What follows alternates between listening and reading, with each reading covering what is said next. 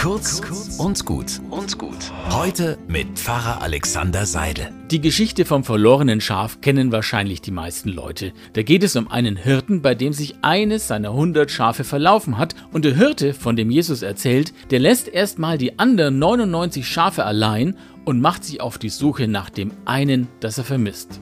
So tickt Gott, sagt Jesus. Da, wo wir so gerne sagen, naja, das ist ja gerade mal ein Prozent von der Gesamtgruppe, das ist halt so, wir können nicht auf jeden Rücksicht nehmen, ein bisschen Schwund ist immer, da meint Jesus, nein. Bei mir zählt jeder Einzelne, jeder ist wichtig, keiner wird aufgegeben. Mich beeindruckt das. Gerade weil ich weiß, wie mühsam es ist, wenn man versucht, allen gerecht zu werden, dem einen von 100 Schafen hinterherzurennen, ich habe da nicht immer Lust und Kraft dazu. Aber andersrum gedacht, ich will halt auch nicht, dass irgendwann einmal andere zu mir sagen, sorry, aber du gehörst zu dem einen Prozent, auf das man getrost verzichten kann. Einen guten Tag wünsche ich euch.